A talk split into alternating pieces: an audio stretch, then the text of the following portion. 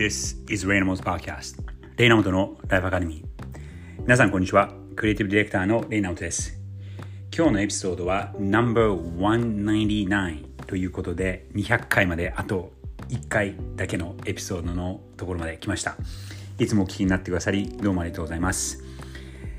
今日がですね実はヨーロッパにいる最終日で明日アムステルダムからニューヨークに向けて飛行機で戻る予定です。今ヨーロッパでのそしてアメリカでの移動っていうのが飛行機での移動っていうのがすごく混乱していてこれ前回もお伝えこの間何回か前のエピソードでお伝えしたんですがニューヨークからアムステルダムに来る時は丸1日飛行機が遅れてしまってまた他の観光客の方たちとも話してるとえー、直行便ではない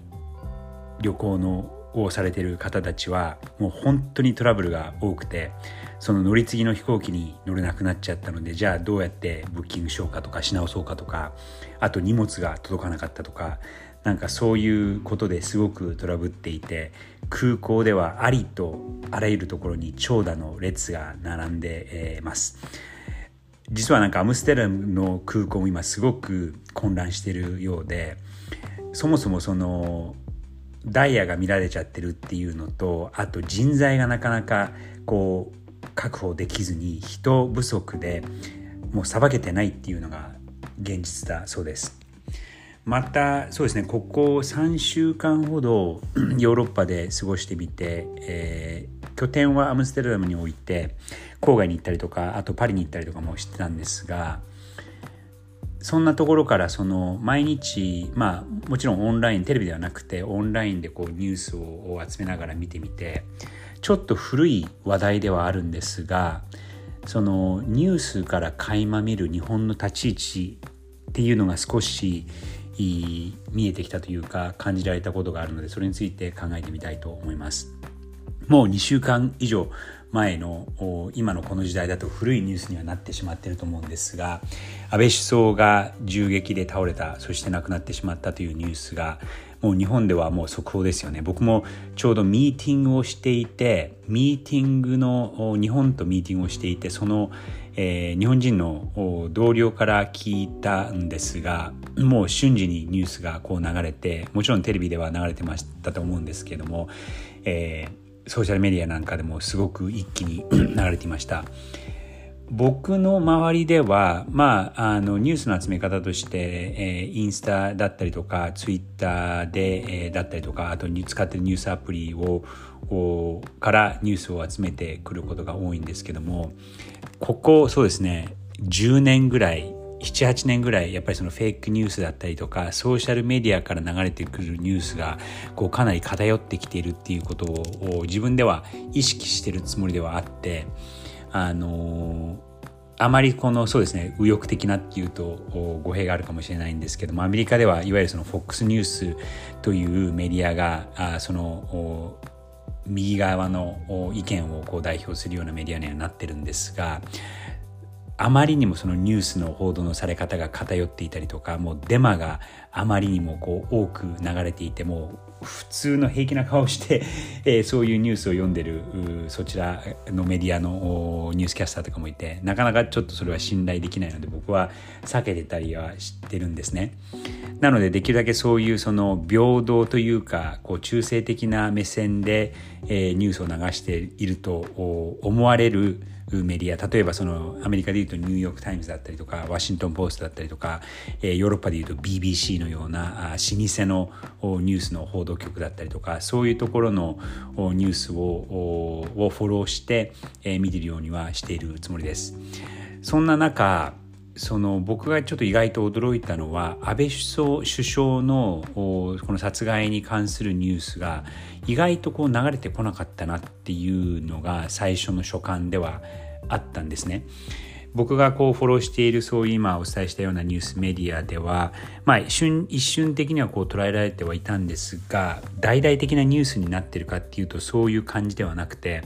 最近やっぱりそのウクライナのこと、まあ、数ヶ月も56ヶ月も経ってますけどもそういうことだったりとかあとアメリカの場合だと、えー、逆にその銃殺乱射による銃殺の事件があまりにも多くて1週間にも何回もそういうものが報道されたりとか